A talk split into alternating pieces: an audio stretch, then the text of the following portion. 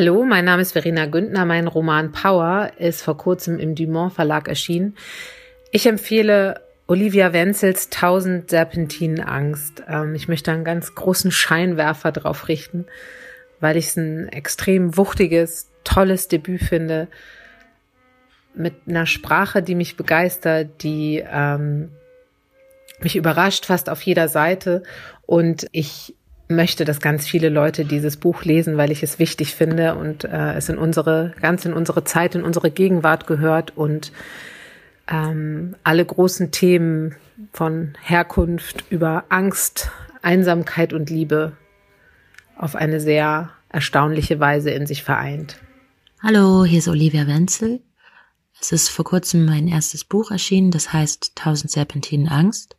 Wenn ich jetzt nur einen Satz dazu sagen dürfte, dann würde ich sagen, es ist ein sehr intensives, persönliches Buch. Meine Leseempfehlung für, den, für die Zeit jetzt ist, ähm, oder anders, ich lese eigentlich gerade ganz gern rein in Gia Tolentinos Buch Trick Mirror, das ist eine Essaysammlung. Und ich habe vor kurzem Annie Ernaux entdeckt, eine französischsprachige und französische Autorin, und lese gerade ihren Roman Die Jahre.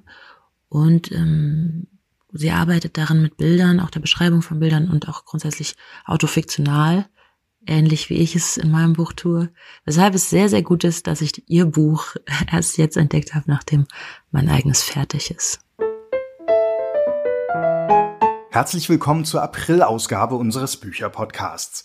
Wir haben, wie Sie richtig gehört haben, Schriftstellerinnen und Schriftsteller deren Bücher gerade erschienen sind, gebeten, uns Bücher zu empfehlen, die sie gerade lesen. Dazu ähm, sich selbst kurz vorzustellen und ihr jüngstes Werk.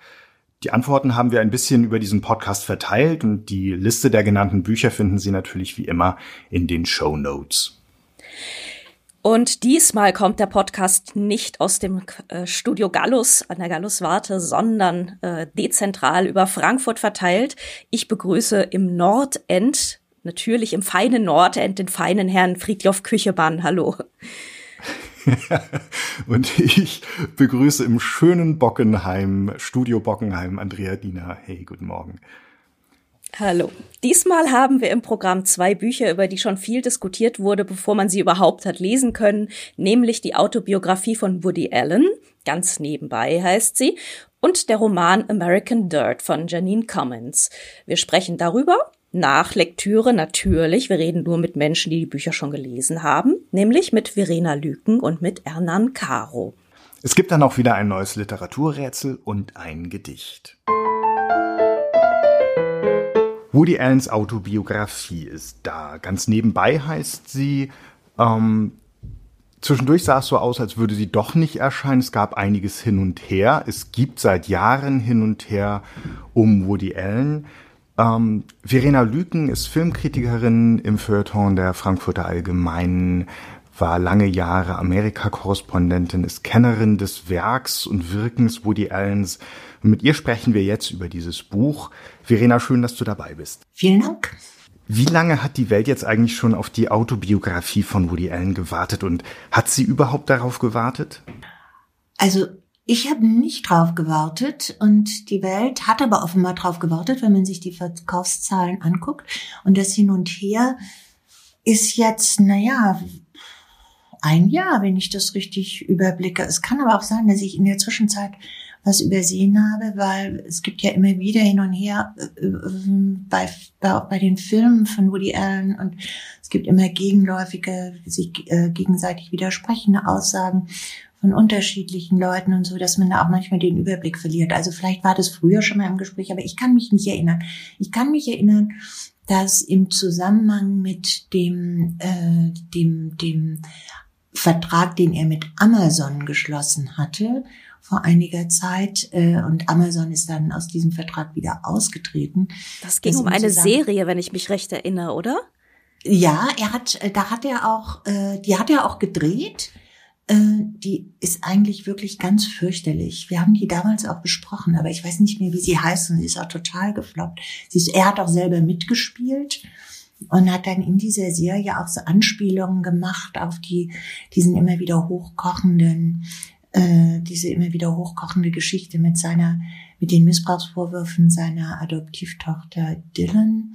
Äh, das war ganz, ganz unangenehm und hat insofern ein bisschen mit dem Buch zu tun, als man auch damals schon, also wie lange ist es her, vielleicht zwei, drei Jahre, ähm, den Eindruck hatte, Woody Allen, also ein Problem, das es gibt mit Woody Allen, ist, dass er überhaupt nicht in, überhaupt nicht wahrnimmt, dass die Welt sich verändert hat und dass Menschen anders miteinander sprechen, anders miteinander umgehen.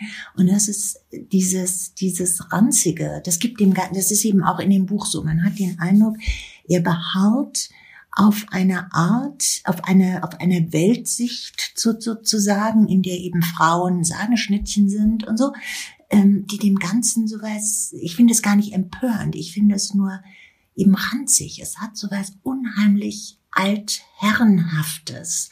So eine das wäre jetzt auch das Wort gewesen, was mir eingefallen wäre. Jetzt fragt man sich natürlich, was haben sich denn die Fans überhaupt davon versprochen, wenn das so erwartet wurde? Das, ich weiß nicht, was sie sich versprochen haben. Ich weiß nur, was ich als äh, zwangsverpflichtete Leserin sozusagen mir dann doch erhofft habe. Ich kann ja da wirklich nur von mir ausgehen. Und ich habe mir erhofft, dass bei jemandem, der doch von einer gewissen Intelligenz ist, wie Woody Allen, dass es eine Reflexion gibt über, wenn nicht über die Welt, dann doch zumindest über sein Werk. Und das finde ich das Erstaunlichste an diesem Buch, dass es überhaupt keine Einsicht gibt über sein Werk oder einen Gedanken dazu, wieso habe ich das eigentlich damals so gemacht oder was ging mir durch den Kopf. Dasselbe gilt für die Musik. Er ist ja sehr musikbegeistert, spielt ja auch Klarinette, gibt ja auch Konzerte und so weiter, gibt selber zu, dass ihm überhaupt, wenn er Klarinette spielt, nur die Leute nur zuhören, weil er Woody Allen ist und Filme gedreht hat und nicht, weil er eben so gut Klarinette spielt. Aber er hat eine große Leidenschaft für die Musik, kann es aber oder erklärt es aber überhaupt nie. Warum? Er hat, er verehrt äh, Musiker, erklärt aber nicht, wie die spielen. Das ist ganz, und so schreibt er auch über seine Filme. Es, die werden abgehakt, es werden sein unfasslicher, äh, ein, eigentlich ein Meer von Name-Dropping. Ähm, es gibt aber gar keine Verbindung. Also er sagt zum Beispiel, was ich interessant finde, er sagt, er findet, sein bester Film ist Ehemänner und Ehefrauen. Und sagt dann aber nicht, warum das so ist. Wo man denkt, ja Mensch, also niemand käme auf die Idee, Ehemänner und Ehefrauen für seinen besten Film zu halten. Da würde man sagen, will nicht Hannah and Her Sisters, also der Stadtneurotiker oder Manhattan oder die frühen Filme, für später vielleicht dann auch noch Matchpoint oder so. Aber wieso denn jetzt ausgerechnet Ehemänner und Ehefrauen? Noch dazu der letzte Film, den er mit Mia Farrow gedreht hat. Und davon, das finde ich so, also wenn ich sage, ich möchte dieses oder es interessiert mich etwas an Woody Allen, dann würde mich das interessieren. Und ich wundere mich und bin sehr enttäuscht, muss ich sagen, dass er dann zu diesen Fragen gar nichts zu sagen hat oder nichts sagen will. Das klingt eigentlich, als bleibe er sich selbst fremd in diesem Buch auf irgendeine Weise, als würde er sich eher von außen betrachten, als dass er tatsächlich äh, etwas preisgeben wolle. Kann man den Eindruck haben, er schützt sich mit diesem Buch? Er will nichts preisgeben. Ich glaube, er will sich zeigen als, also er sagt, er ist ein Witzbold, der eben Filmemacher wurde und genau so präsentiert er sich auch. Nun muss man natürlich sagen, dass bei Leuten aus dem Showgeschäft ähm, das in eine Haltung ist, die ja für, ja für deren Autobiografien gar nicht ungewöhnlich ist. Also niemand schreibt eine Autobiografie, um wirklich, also ehrlich über sich zu sprechen. Aber ehrlich über sein Werk zu sprechen, ist ja dann doch noch mal ein bisschen was anderes. Dass er, ich finde, er ist, was seine Gefühle angeht, zum Beispiel ähm, seiner Frau gegenüber, der das Buch auch gewidmet hat, aber er ist hoch erbost über äh, angebliche jetzt ihrerseits also miss, missbräuchliches Verhalten von Mia Farrow äh, der ähm, Sunni gegenüber, die sie also nicht gefördert hätte und immer für doof erklärt hätte und die sie immer irgendwie zur Haushälterin gemacht hätte und so weiter. Ähm, also da ist ja, merkt man eine große Emotion, die ja auch sehr privat ist eigentlich. Während, wenn er über sein Werk spricht, das ist so eine völlige, ja, das stimmt, das ist so eine völlige ähm, als hätte er damit eigentlich gar nichts zu tun, außer dass er viele berühmte Leute getroffen hat, mit denen er dann zum Lunch ging und mit denen er lange telefonierte. Also das ist auch so ganz, ganz seltsam. Kam mir das vor. Er, am Gegenende erzählt er dann eben, dass er in Europa äh, eben doch seinen Fuß da in vielen Türen hat. Und dann erzählt er, wie er telefoniert hat und dass er mit Antonioni telefoniert hat und natürlich mit Bergmann telefoniert hat und so. Er sagt aber nie, worum es ging in diesen Telefonaten, sondern es ist immer nur, ja, und mit Antonioni habe ich eine Dreiviertelstunde und mit Fellini habe ich auch und so. Und man denkt, ja, und? Und? Worum ging's?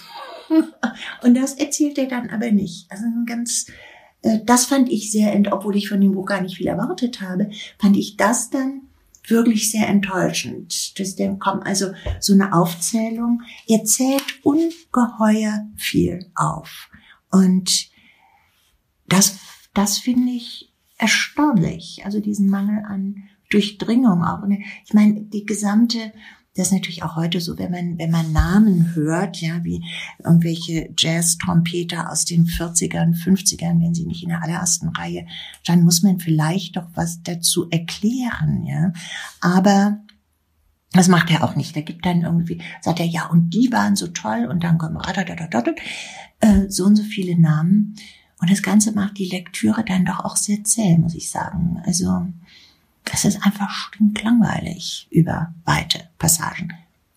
Wenn er sich als Witzbold gibt, müsste man ja sagen, zu einem Witzbold und auch zu den Stärken Woody Allens gehört, dass man weiß, wann man eine Pointe setzt, dass man weiß, wann man mit Erwartungen von Lesern oder Zuschauern beim Film spielt, wann man sie hinhält, wann man sie kalkuliert enttäuscht, wann man mit dem, was fehlt, gerade eine Pointe setzt ähm, und so weiter. Wenn man jetzt dieses Wissen bei ihm voraussetzt und dieses Wissen bei ihm auch als Autor voraussetzt, es ist ja nicht das erste Buch, das er geschrieben hat, ähm, was würde das heißen für diese ganzen Leerstellen, die er lässt? Dafür, dass er alles Inhaltliche bei diesen Telefonaten, die du erwähnt hast, rauslässt?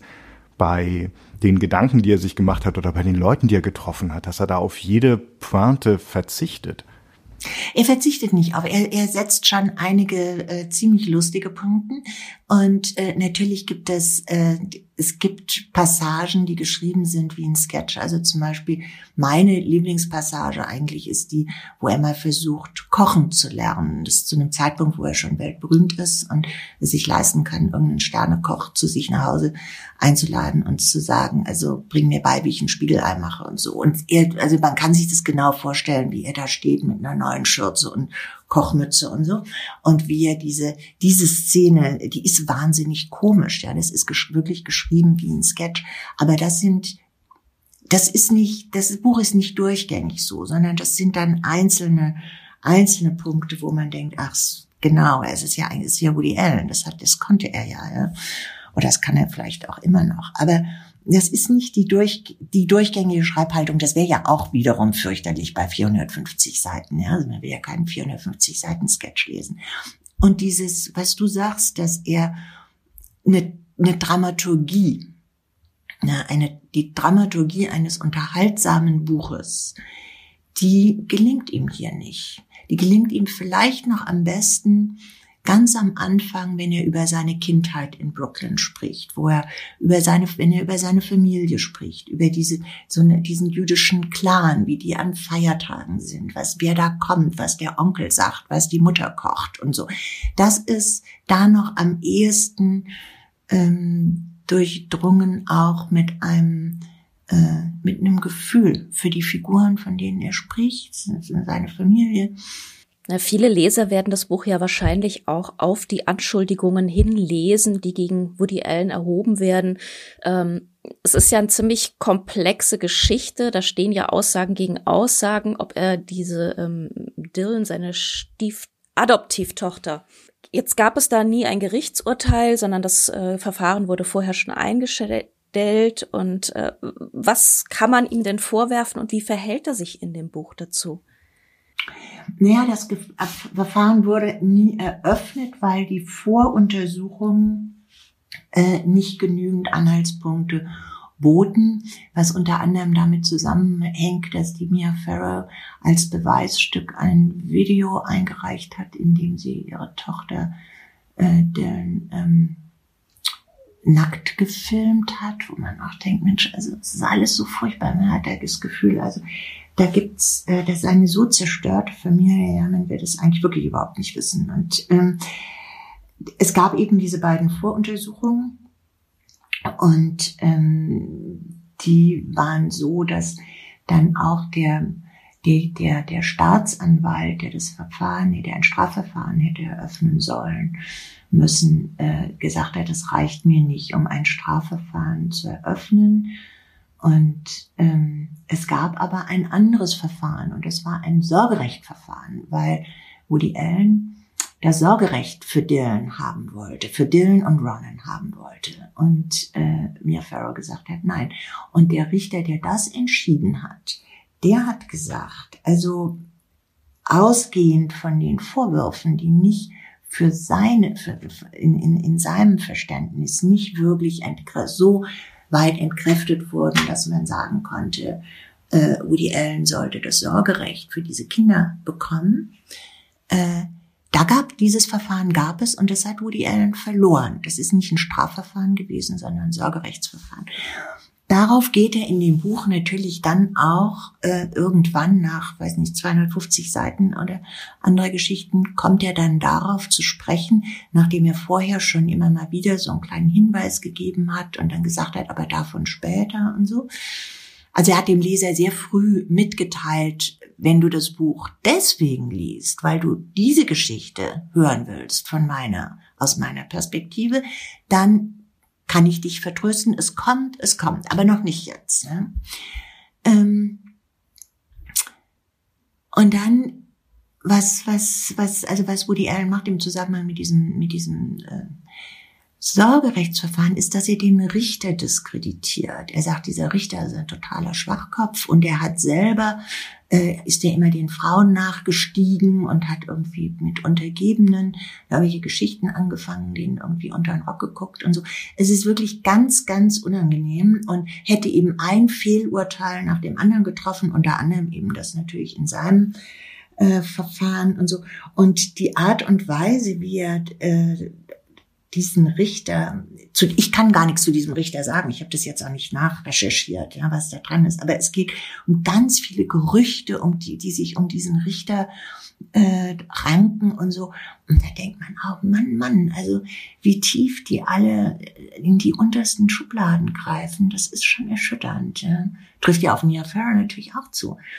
Er diskreditiert aber auch die Familie von Mia Farrow. Er sagt, ich war so wahnsinnig verknallt in diese Frau, dass ich die ganzen Warnzeichen nicht gesehen habe. Und dann sagt er, der Vater war irgend, irgendwas, weiß nicht, Alkoholiker, der ein, ein Bruder ist drogensüchtig, ein anderer sitzt wegen Kindesmissbrauch im Knast, einer hat sich umgebracht und die Mutter ist sowieso verrückt und die hat sich auch umgebracht. Und als die Mutter sich umbrachte, hat mir Farrow ihn nicht mehr angerufen, er war in, in Europa und sie hat ihm das nicht mehr erzählt. Und lauter so ein Zeug, wo man denkt, Mensch, bitte, aufhören. Ja, ich möchte, möchte, also ich möchte das nicht wissen. Das ist wirklich ein riesiger Korb dreckiger Wäsche, in den er da irgendwie den Leser wirklich kopfüber rein äh, stürzt und das für doch 50, 60 Seiten oder so. Es ist sehr, sehr unangenehm.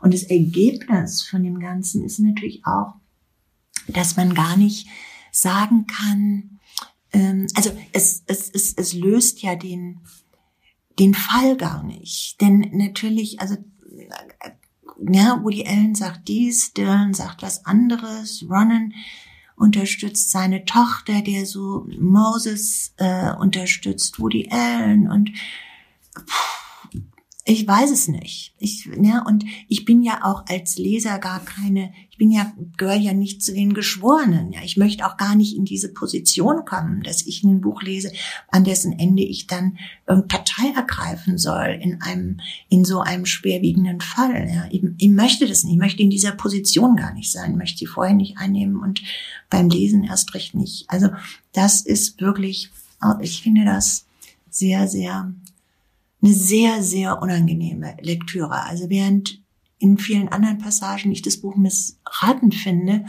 weil es langweilig ist, weil es keine wirkliche Dramaturgie hat, weil es ist überhaupt, es muss ja nicht unbedingt Tiefgang haben, aber irgend so eine kleine Bohrung, bisschen tiefer als nur die Celebrity-Oberfläche, wäre dann schon willkommen gewesen. Das ist das eine, aber diese 50, 60 Seiten über den Fall Dylan finde ich schmerzhaft, finde ich wirklich schmerzhaft, möchte ich auch. Ich war froh, als es dann irgendwann vorbei war, muss ich sagen. Ich möchte, möchte das nicht lesen. Nicht in einer, nein, möchte das nicht lesen. Bücher stehen für sich selbst und auch ganz nebenbei von Woody Allen steht für sich selbst und wie wir gerade gesehen, gehört haben, es steht nicht besonders gut. Ähm, ganz nebenbei ist bei Rowold erschienen, hat 448 Seiten und kostet 25 Euro. Vielen Dank für deine Auskünfte und Einschätzung zu diesem Buch, Verena Lüken. Vielen Dank. Dankeschön. Hi, mein Name ist Benjamin Mark und falls ich gerade ein bisschen komisch klinge, ich bin gerade auf dem Kellerklo, weil mein Sohn in meinem Büro Hausaufgaben macht. Ähm, mein Buch heißt Wenn das noch geht, kann es nicht so schlimm sein und ist gerade bei Surkamp Nova erschienen. Ähm, ich möchte Ihnen gern den Comic Rote Blüten von Yoshiharu Tsuga ans Herz legen. Es ist eine Sammlung von Erzählminiaturen, vielleicht fast schon Erzählskizzen, meist nur wenige Seiten lang ein paar Minuten Lesezeit pro Geschichte, aber ähm, es ist ein so wunderbares Geflecht von Motiven, ganz kunstvoll und zugleich ganz durchlässig für eigene Gedanken. Im Moment kommen wir alle viel zu wenig raus, aber diese Erzählungen sind ganz tolle Anfangspunkte für Spaziergänge im eigenen Kopf. Also das Buch heißt Rote Blüten und ist von Yoshiharu Tsuge. Erschienen ist es in dem tollen Comicverlag Reprodukt, bei dem es übrigens noch viel mehr hervorragende Comic-Kunstwerke gibt. Alles Gute, Benjamin Mark. Mein Name ist Birgit Birnbacher und mein Roman Ich an meiner Seite ist im März im Schollner Verlag erschienen. Ich möchte den neuen Roman von Nava Ibrahimi empfehlen. Das Paradies meines Nachbarn erzählt die Geschichte Ali Najars, geflüchteter Kindersoldat und inzwischen erfolgreicher Produktdesigner. Er erhält einen Brief von Ali Reza, der im Iran als Kriegsversehrter zurückblieb und bei Ali Najars Mutter Obhut fand. Als diese stirbt, verlangt Ali Reza ein Treffen in Dubai, doch Ali Najjar schickt einen Stellvertreter hin. Eines der Leitmotive im Roman der treffsicher und intelligent die großen Fragen von Schuld und Identität verhandelt. Außerdem ist das Paradies meines Nachbarn auch noch in dramaturgischer Hinsicht ein Lesegenuss. Ein großes, wichtiges Buch.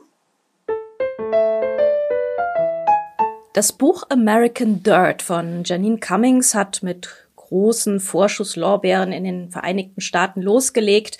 Es wird auch in Deutschland im April veröffentlicht und äh, kaum startet es in Amerika, ist es auch schon wieder äh, zu großen Diskussionen gekommen und ähm, wir möchten darüber mit Hernan Caro sprechen.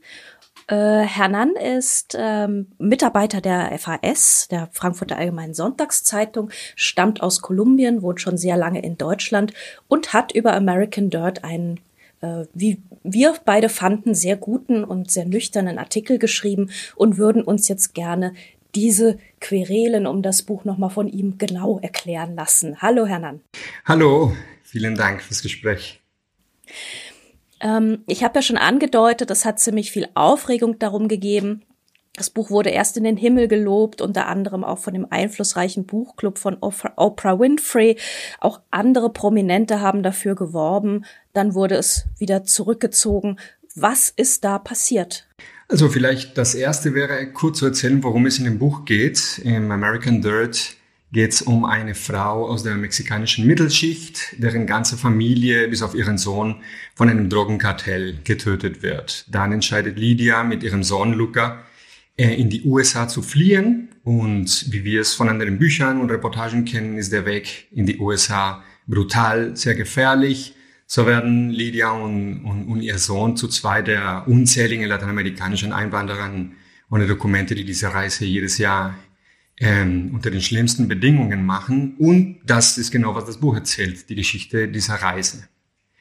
Und auf deine Frage äh, über die Diskussion, äh, ich glaube, es ist sehr interessant tatsächlich zu sagen, dass äh, es gerade Prominente waren, die das Buch schon vor seiner Veröffentlichung auf Englisch empfohlen haben.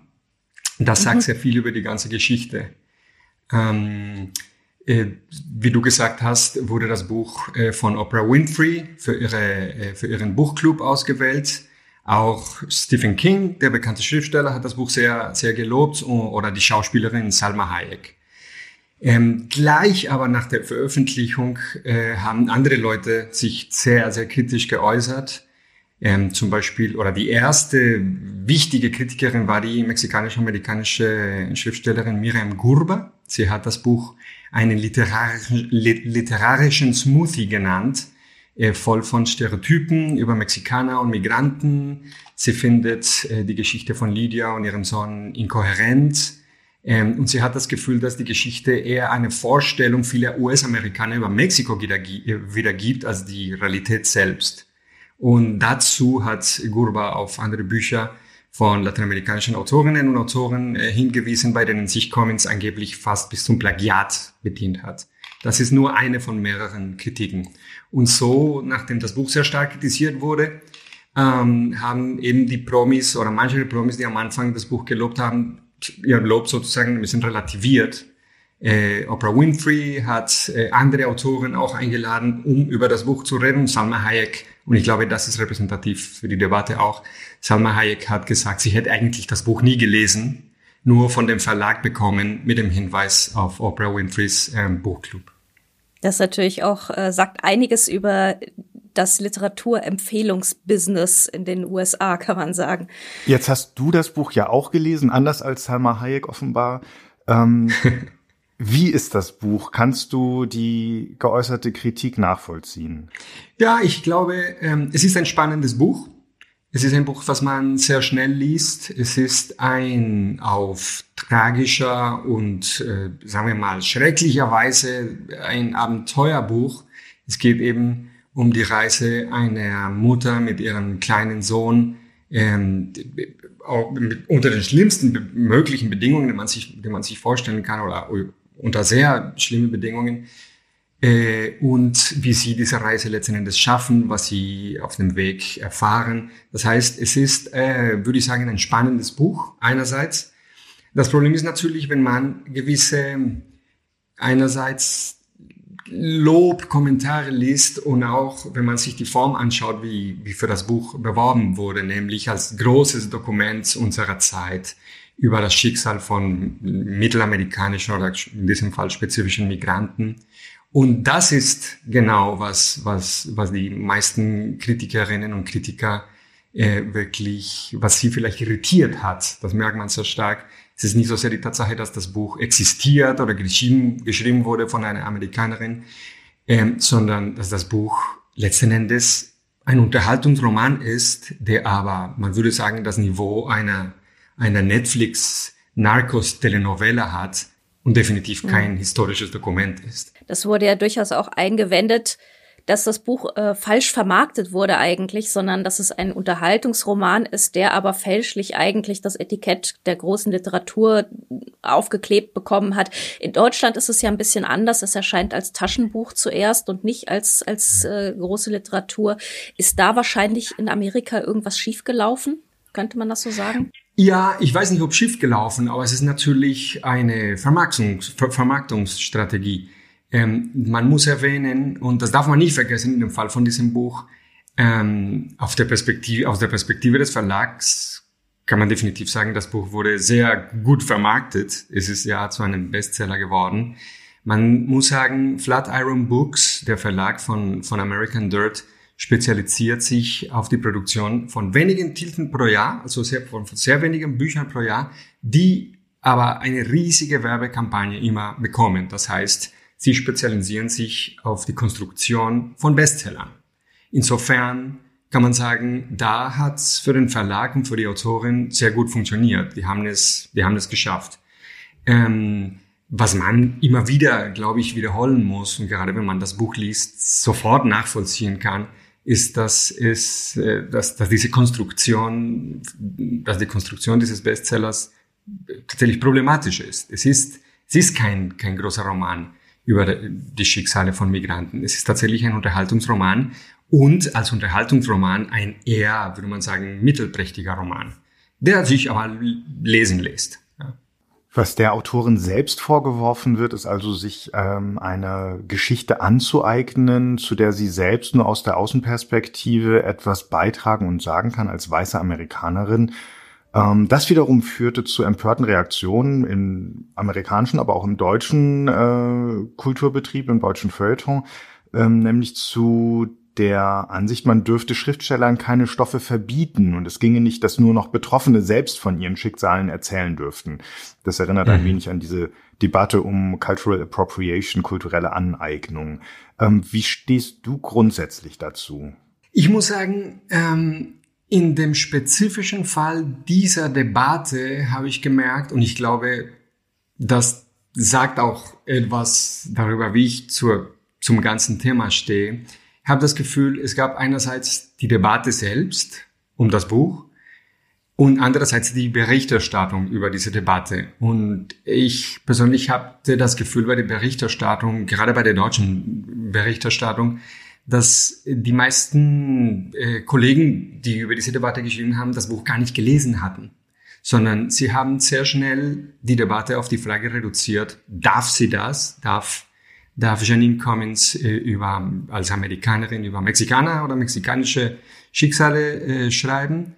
Und ähm, wenn man es so sieht, dann stehe ich persönlich zu dieser Debatte oder zu dieser Berichterstattung sehr kritisch. Ich sage, es geht erstens gar nicht darum, es ging bei dieser Debatte nicht darum. Zweitens, ich bin der Meinung, jeder darf schreiben, worüber er oder sie will. Aber es ist nicht, glaube ich, eine Sache, wer über etwas schreiben darf, sondern wie man über etwas schreibt und vor allem, wer am Ende verkauft die Geschichten und wie werden die Geschichten verkauft. Ich glaube, es ist nicht wirklich ein Problem, äh, oder ich glaube nicht, dass das eigentliche Problem war, was hier, was, wer was darf, oder dass es ein Verbot gab. Keine der Kritikerinnen, oder zumindest keine der wichtigen Kritikerinnen und Kritiker sagen, dass Janine Cummins nicht hätte schreiben dürfen. Sie kritisieren einfach, dass das Buch äh, qualitativ sehr schlecht ist und dass gerade dieses schlechte Buch so zu einem Bestseller gemacht wird, wenn es großartige Bücher gibt, die vielleicht auch einfach das eher verdient hätten. Insofern äh, würde ich wirklich sehr vorsichtig sein, wenn man diese Debatte darauf, äh, darauf reduziert, ob Janine Cummins das darf. Wie gesagt, ich glaube, jeder darf schreiben, worüber er oder sie will aber dann äh, wahrhaftig, qualitativ und informiert. Und das war leider in diesem Fall nicht so. Ähm, es gibt ja mittlerweile für solche Fälle auch das Angebot von äh, Sensitivity Reading. Das wird, wie ich mitbekommen habe, in Deutschland ziemlich viel so ein bisschen ins Lächerliche gezogen. Aber es geht eigentlich darum, dass Angehörige von Minderheiten, also Migranten oder auch Menschen mit Behinderungen zum Beispiel, ein Manuskript daraufhin durchlesen, ob ihre Sichtweise authentisch und nachvollziehbar dargestellt ist. In den Vereinigten Staaten ist das auch schon ein bisschen verbreiteter, bei uns jetzt noch nicht so sehr. Ähm, wird das noch kommen und kann das vielleicht helfen, ähm, solche Debatten zu entspannen? Mhm. Also ich finde es sinnvoll äh, und Dabei würde ich gerne wiederholen, es geht aber dabei nicht äh, um, um Verbote. Also wer darf oder, oder nicht darf über etwas schreiben. Es geht letzten Endes um Repräsentation und in diesem Fall heißt Repräsentation letzten Endes Jobs.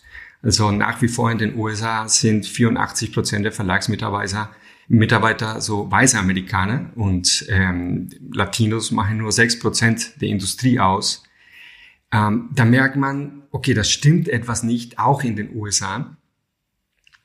Und insofern, glaube ich, wäre es schon wünschenswert, dass die sogenannten Minderheiten eine größere Rolle im Verlagswesen spielen. Und äh, mit Minderheiten meint man letzten Endes Frauen, Leute aus der LGBTQ-Community, Migranten, Menschen mit Behinderungen und so weiter. Ich glaube, davon kann die Qualität von Büchern tatsächlich profitieren weil Bücher ja kulturelle Produkte sind, die ja kulturelle Vorstellungen transportieren und gestalten. Ich glaube, von dieser Repräsentation von Minderheiten würde äh, das Verlagswesen auf jeden Fall profitieren. Das merkt man glaube ich, nicht so stark oder noch nicht beim Verlagswesen, aber zum Beispiel bei, bei, bei internationalen Serienproduktionen, gerade Netflix-Produktionen, die Geschichten von Migranten oder Minderheiten überhaupt mit aller Selbstverständlichkeit erzählen und davon oder dadurch werden diese Serien einfach interessanter, also wirklich reicher. Ich glaube, in Deutschland sind wir leider in Themen Diversität und Repräsentation noch sehr rückständig, aber ich glaube, das könnte sich ändern. Natürlich wird das immer noch wahrscheinlich belächelt, weil man konzentriert sich, glaube ich, immer noch auf die Frage, wer darf oder wer nicht darf. Aber das ist nicht das Problem. Wenn man verstehen würde, auch in der Verlagsbranche und auch in der deutschen Verlagsbranche, dass es eigentlich um Gerechtigkeit geht, um Jobs, dann glaube ich, könnte sich was ändern. American Dirt erscheint am 21. April bei Rowold als Taschenbuch, wurde übersetzt von Katharina Naumann, hat 560 Seiten und kostet 15 Euro. Vielen Dank an Herrn dass du uns das nochmal so gut erklärt hast. Danke euch, vielen Dank. Hat sehr viel Spaß gemacht. Alles Gute, tschüss. Mein Name ist Annette Pehnt und ich habe im Frühjahr, also im März, meinen neuen Roman veröffentlicht. Der heißt Alles, was Sie sehen, ist neu und ist eine Art Reiseroman der anderen Art, ähm, spielt in einem fiktiven asiatischen Land namens Kirtan. Und eigentlich geht es aber vor allem darum, was wir uns von der Welt erzählen, ähm, was wir sehen wollen und was wir nicht sehen. Ich habe auf dem Nachttisch liegen derzeit einen sehr schönen Roman einer jungen österreichischen Autorin Raffaela Edelbauer. Der Roman heißt Das flüssige Land ähm, und ist sehr abgefahren, weil er mit einer großen Metapher arbeitet, nämlich einem gewaltigen Loch, das sich unter einem Dorf in der österreichischen Provinz auftut und das ganze Dorf praktisch verflüssigt und zum Wanken bringt. Ähm, und ich Erzählerin versucht herauszufinden, was es damit auf sich hat ähm, und erforscht zugleich auch die Abgründe in dieser kleinen Gemeinschaft. Ich heiße Ulla Lenze und in diesem Frühjahr ist mein neuer Roman Der Empfänger erschienen. Er erzählt von einem deutschen Auswanderer in New York im Spionagenetzwerk der deutschen Abwehr. Ich möchte einen Klassiker empfehlen, Golomans Deutsche Geschichte des 19. und 20. Jahrhunderts, der bereits vor über 60 Jahren erschienen ist. Es ist weit mehr als Wissensauffrischen aus dem Geschichtsunterricht. Es ist erzählende Geschichtsschreibung, sprachlich brillant, unterhaltsam, voll geistreicher Analysen. Und selbst da, wo wir inzwischen vielleicht andere Wertungen vornehmen würden, ist es als Zeitdokument an sich, also geschrieben in der Dekade nach dem Zweiten Weltkrieg, stets hochinteressant. Ich habe mir diese 1072 Seiten teilweise als Hörbuch angehört. Es ist auf einzelne Epochen aufgeteilt, zum Beispiel Kaiserzeit, Weimar, der Nazistaat. Und man hat insgesamt 41 Stunden deutsche Geschichte, die quasi als Vorgeschichte zum 21. Jahrhundert sehr aufschlussreich und sehr lehrreich sind und einen geschärften Blick auf die heutige Zeit erlauben. Das ist natürlich ein, ein super Tipp. Ähm, ich bin, muss ich gestehen, an der deutschen Geschichte des 19. und 20. Jahrhunderts drei, vier Mal im Urlaub gescheitert ähm, ich finde das aber auch wirklich ambitioniert. ja, das ist echt ein dickes Ding und ich habe es jedes Mal bedauert, natürlich, weil es wirklich ein großartiges Buch ist und sich das dann einfach auch als Hörbuch mitzunehmen, so dass man switchen kann und ähm, das auch mal mit auf den Spaziergang nehmen kann, ist eine fantastische Idee. Auch diesmal haben wir natürlich wieder ein Literaturrätsel im Programm. Geschrieben hat es wie immer unser Kollege Tillmann Spreckelsen.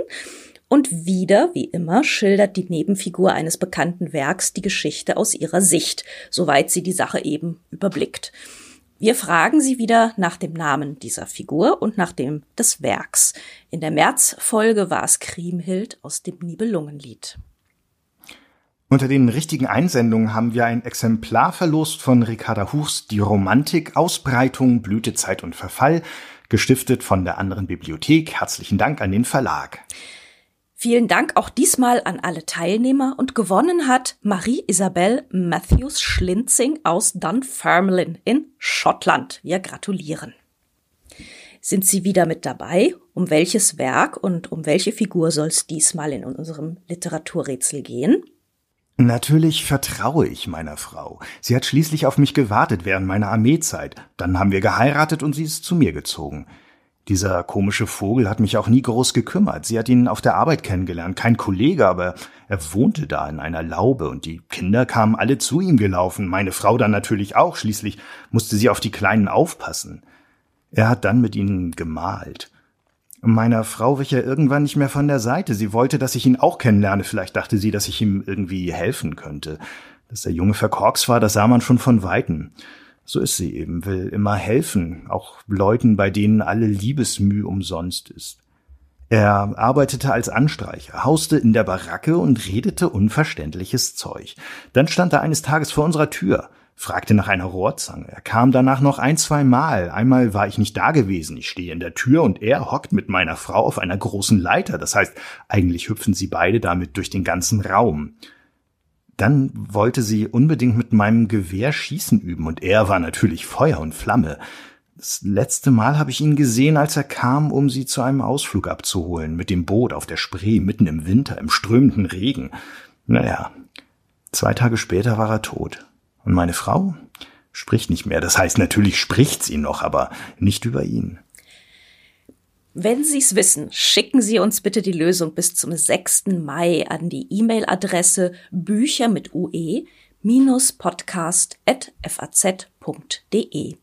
Unter den richtigen Einsendungen verlosen wir auch diesmal ein Buch, wie es besser gar nicht passen könnte, nämlich Rolf Vollmanns Frauenkatalog 1200 in zehn Bildern, eine Nacherzählung der mittelhochdeutschen Romane um das Jahr 1200, in der die Frauen nicht bloßes Beiwerk sind, sondern die Hauptrolle spielen. Wieder aus der anderen Bibliothek und tausend Dank an die andere Bibliothek für die Preisstiftung. Nicht nur die Buchempfehlung der Autorinnen und Autoren aus dieser Folge, die Adresse für die Lösung des Rätsels, für Anmerkungen und Empfehlungen, Kritik und Lob finden Sie auch auf unserer Website www.faz.net slash Bücher-Podcast, Bücher natürlich mit UE, sondern auch eine Reihe von Artikeln rund um diese Folge.